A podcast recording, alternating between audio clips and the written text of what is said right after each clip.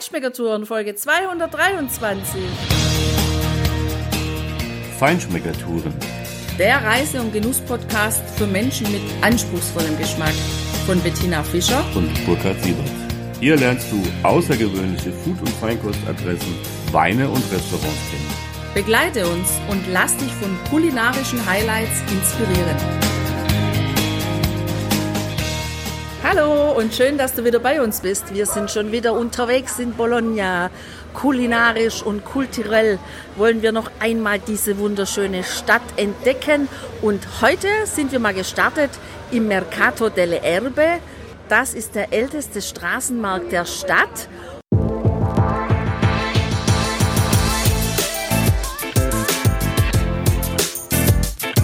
Amaro Montenegro, der vielseitige Kräuterbitter aus Bologna. Das ist der Sponsor dieser Podcast-Episode. Aus 40 Kräutern destilliert, zu 12 aromatischen Essenzen und dann zu sechs Noten komponiert, die deine Sinne ganz vielfältig ansprechen. Bitter und kräuterbasiert, würzig und blumig, süß und geröstet, frisch und aromatisch, fruchtig und süß, warm und tropisch, plus dem Premio, die Top-Secret-Zutat, die den unverwechselbaren Geschmack von Amaro Montenegro verleiht.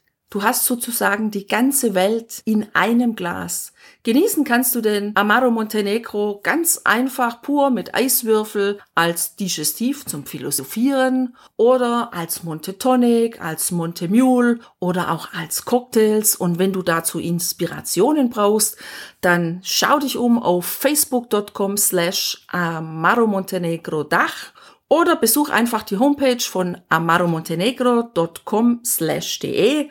Da kannst du dir die ganze Geschichte und die Tradition, die es seit 1885 gibt, selbst anschauen, lesen und im Video sehen. Und wenn du den Amaro Montenegro bestellen möchtest, dann kannst du das auf harvesco.de slash amaro-montenegro selbst tun. Salute!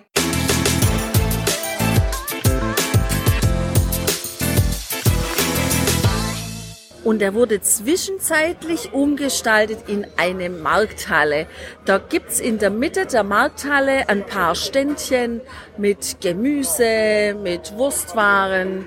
An beiden Ecken endet die Markthalle mit einem prall gefüllten Käsegeschäft mit unglaublicher Auswahl und es ist extrem schade, dass wir nichts davon mitnehmen können, weil wir ja eben auch noch gar nicht heimfahren.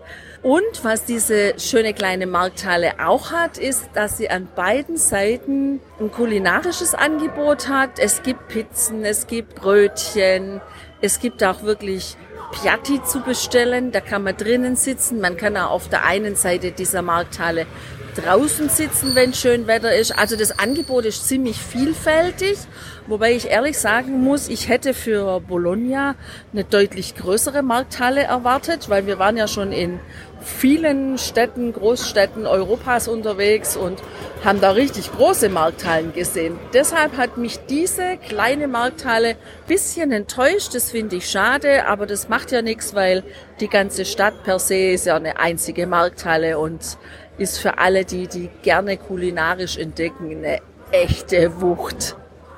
Ja, Tina, klar, Bologna ist ja das Feinschmeckerparadies. Im Prinzip hast du hier eine Open-Air-Markthalle überall und dieser Mercato delle Erbe ist nur ein kleiner Teil. Äh, man muss natürlich auch sagen, es gibt nicht nur Feinschmeckereien und Essen hier das ist ein Schwerpunkt des Maschinenbaus. Also zum Beispiel wurden die Marken Maserati und Ferrari in Bologna gegründet, die natürlich heute woanders sind. Die Motorradmarke Ducati ist meines Wissens immer noch hier ansässig.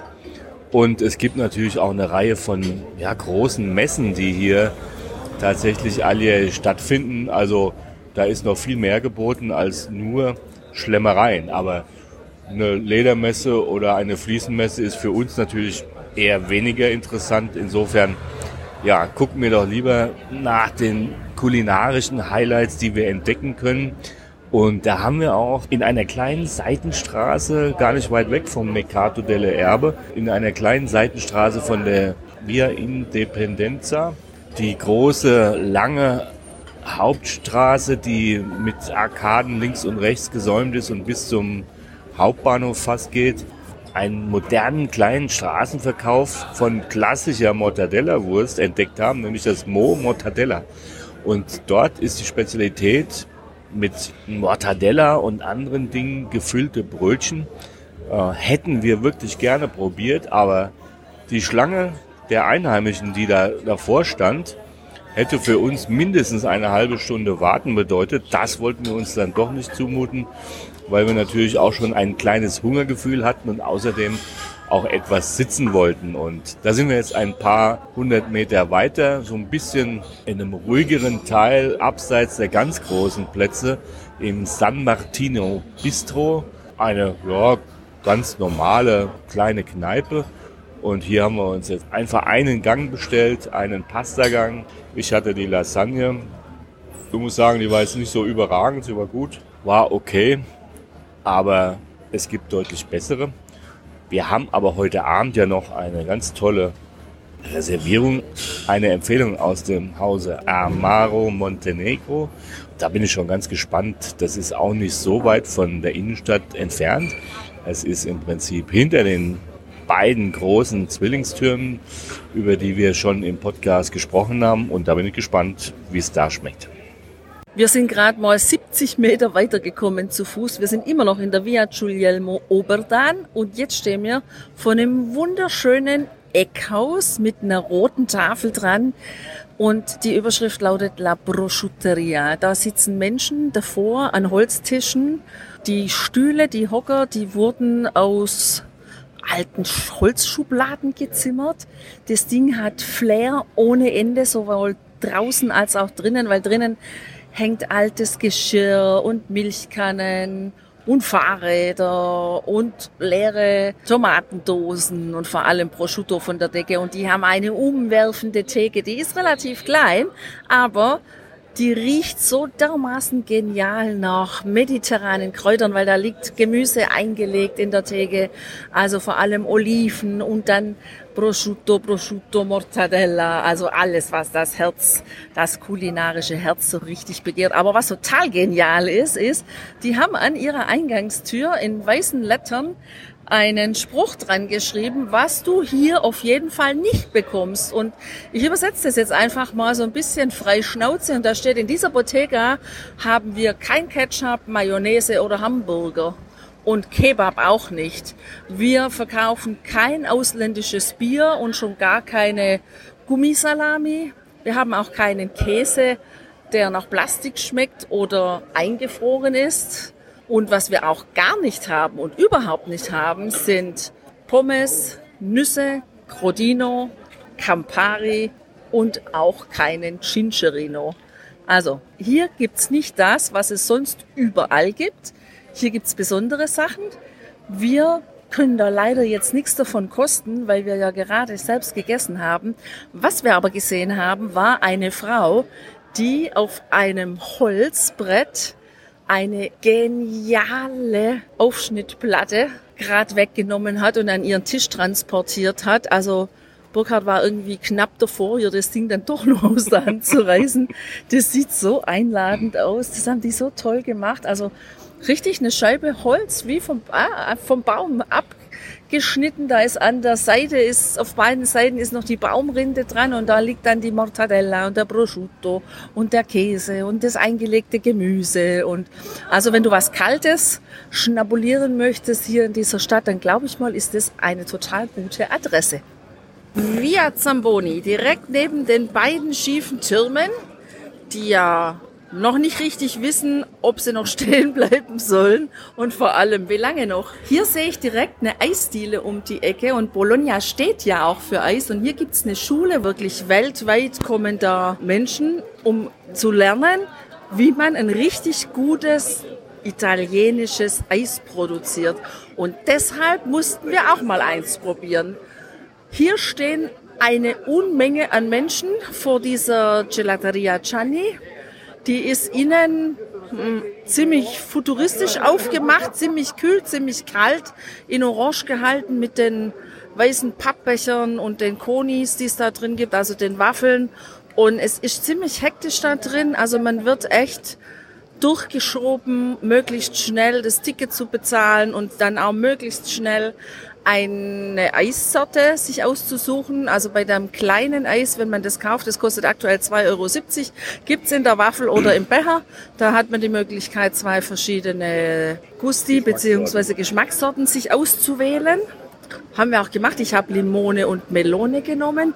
Limone war total genial, überhaupt nicht so sauer wie sonst immer, sondern da hatte ich wirklich schon mit dem ersten Plastiklöffel, die es da leider immer noch gibt, den Geschmack von der Costiera Amalfitana im Mund. Also, die Bedienung fand ich eher so wie an der Lidl oder Aldi Kasse. Das hat mir überhaupt nicht gefallen ziemlich hektisch, aber das Eis muss man echt sagen, das schmeckt richtig genial. Das Meloneneis, also Honigmelone, gelbe Melone, das schmeckt absolut nach Melone. Ich habe auch nicht das Gefühl, dass hier viel Luft eingearbeitet wäre, sondern vielmehr das Gefühl, ich beiße hier in eine gut gekühlte Frucht. Das macht Spaß, das Eis. Und wenn ich mich hier so umblicke, dann kann ich dir sagen, hier reißt auch der Faden nicht ab. Kaum, dass mal ein bisschen leerer wird, kommen schon die gefühlte nächsten 50 Leute, die hier ein Eis kaufen wollen. Aber es lohnt sich. Es macht Spaß. Ja, wir haben diese Eisdiele jetzt gerade auch entdeckt. Wir waren ja gestern schon da, da habe ich die gar nicht wahrgenommen. Und tatsächlich finde ich auch, dass ja dieses Limoneneis so herrlich nach Limoncello schmeckt. Ja. Und um die Ecke hier, da sind wir nämlich da so ein bisschen hinten durch, naja, so die Nebengassen gelaufen. Ähm, übrigens auch durch das alte jüdische Ghetto, was hier am Rand der Altstadt tatsächlich ist. Ja, das war schon besondere Atmosphäre da hinten drin. Die Straßen total eng, also die Häuser ganz eng aneinander, sehr hoch gebaut, also sehr dunkel, düster, eng. Und es hat mich tatsächlich irgendwie so ein bisschen an das Stehlenfeld in Berlin erinnert, an das Mahnmal für, den, für die Shoah. Und ähm, ja, also das muss man, glaube ich, mal gesehen und gefühlt haben. Wir haben hier eine große Buchhandlung auch besucht, Feltrinelli heißt die. Da kannst du natürlich auch italienische Kochbücher kaufen. Wir haben mal geschaut, da gibt es also richtige Wälzer aus der Emilia-Romagna und aus Bologna selber. Wir haben uns dann aber dafür entschieden, die doch stehen zu lassen, weil es ist einfach schöner, hierher zu fahren und es hier zu genießen. Im Übrigen habe ich da auch nach einer Musik geguckt. Ich habe nämlich eine CD von Luca Carboni kaufen wollen, weil Luca Carboni ist ein Musiker, ein Sänger aus Bologna, ganz bekannt natürlich hier in Italien. Mare Mare ist eines seiner ganz bekannten Hits und ich habe auch noch ein anderes gefunden. Da bin ich noch auf der Suche nach diesem Album. Ich hoffe, dass ich es hier noch finde, weil ein erstes Album habe ich gekauft in einem schönen Musikladen, in einem kleinen Musikladen, neben dem Mo Mortadella, wo du wirklich eine breite Varietät kriegst, auch gebrauchte CDs. Und da macht Spaß zu stöbern. Hier bei Feltrinelli hatten sie leider keine große Auswahl, da bin ich nicht fündig geworden. Aber irgendwo, Tina, bin ich sicher, werde ich Bologna e una regola von Luca Carboni noch finden. Im Übrigen auch Raffaella Carra stammte aus Bologna. Sie ist ja hier vor ein paar Tagen, vor zwei Wochen erst gestorben. Eine ganz bekannte Sängerin. Und naja, für die Best Ager, für die Babyboomer, das haben wir alle noch im Ohr. Die deutsche Version dieses Hits aus den 70ern, Tanze Samba mit mir, Liebe, Liebe, Liebelei. Ihr werdet wissen, was ich meine. Ja, also es gibt hier natürlich auch noch mehr berühmte Persönlichkeiten aus dieser Stadt. Und jetzt geht's weiter. Jetzt wollten wir uns Bologna noch mal von oben anschauen, weil wir auch im Internet schon so viele Fotos gesehen haben von den Dächern Bolognas, von den roten Dächern, von den roten Häusern. Und es gibt bestimmt total schöne Fotoaufnahmen. Und deshalb sind wir auf die Rückseite der Basilika di San Petronio gegangen. Leider waren wir zu spät. Also es gibt hier zwei verschiedene Öffnungszeiten, um auf diesen Balkon dieser Basilika, auf die Terrasse, auf die Panoramica Terrazza zu kommen. Morgens und nachmittags. Wir sind leider zu spät dran. Ich habe dann aber die netten Herren gefragt, die da gerade dahinter Wache gehalten haben, weil hier nämlich oben auf der Terrasse ein privates Event stattfindet. Und er konnte mich jetzt leider auch mit viel Wohlwollen da nicht hochlassen, weil da gerade die Tische eingedeckt werden. Aber es gibt auf jeden Fall noch eine zweite Möglichkeit. Einer der großen Türme, die sich so schepp neigen, die sind auch zu besteigen. Da muss man halt ganz, ganz viele Treppen hoch. Also bei viele sind wir irgendwo bei vier oder 500 Treppen. 500 sagt mir Burkhard gerade. Die muss man halt zu Fuß hochgehen. Das war jetzt bei den Temperaturen nicht so das Ding, das ich gerne haben wollte. Deswegen haben wir es bei diesem Besuch jetzt leider nicht geschafft, Bologna von oben zu fotografieren. Aber ich nehme mir eins ganz, ganz fest vor. Beim nächsten Besuch möchte ich unbedingt Fotos von oben haben. Ja, das sollten wir unbedingt tun, weil da hochzusteigen, das verdaut dann doch schon die eine oder andere Lasagne oder Tortelloni. Aber dafür haben wir auch noch das Haupteinkaufsviertel Quadrilatero quasi umrundet, das ja vorne anfängt auch bei dem Mezzo di Mercato.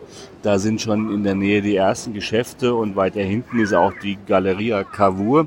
Also wer es mag, der kann dort auch bei diesen Luxuslabels wie Vuitton Gucci und Prada einkaufen. Das brauchen wir jetzt nicht so. Wir haben eher noch versucht, ein weiteres Highlight zu erkunden, nämlich die Basilika von San Domenico. Tatsächlich haben wir natürlich die Basilika auch gefunden. Wir sind ja des Laufens mächtig und auch des Lesens von Stadtplänen. Ist auch gar nicht weit, das sind vielleicht fünf Minuten zu Fuß, südlich von der Basilika di San Petronio.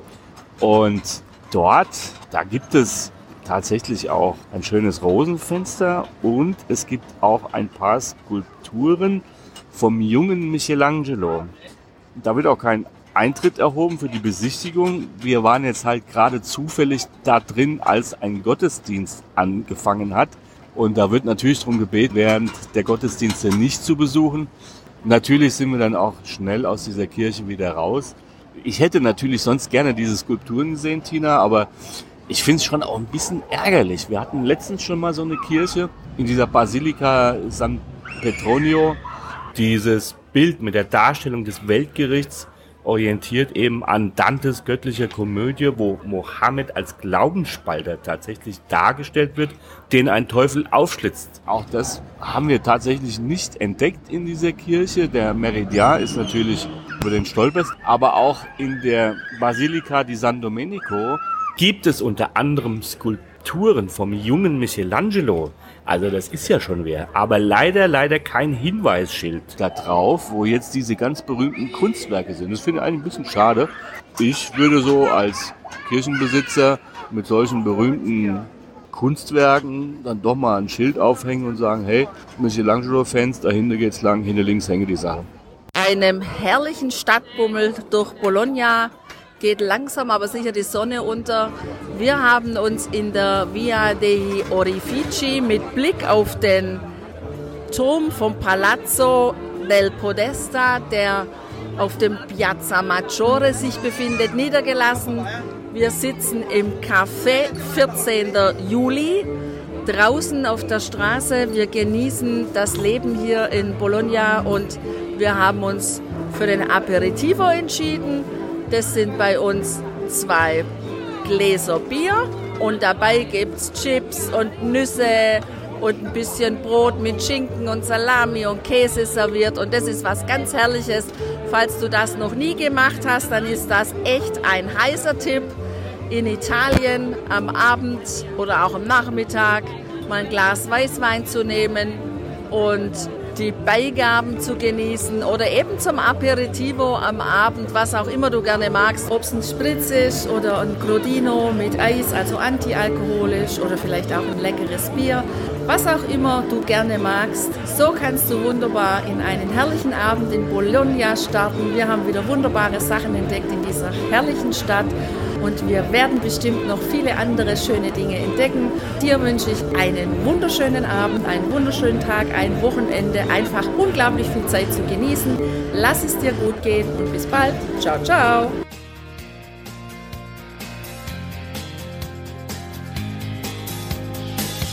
Hier endet dein Genusserlebnis noch lange nicht. Komm rüber auf unsere Homepage feinschmeckertouren.de und schau dir die Bilder zu unserer Show an.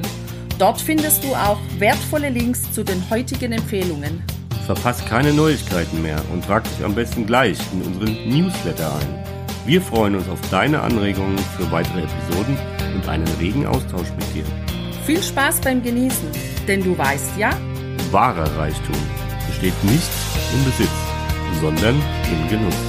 Deine Feinschmecker Guides Bettina und Burkhard.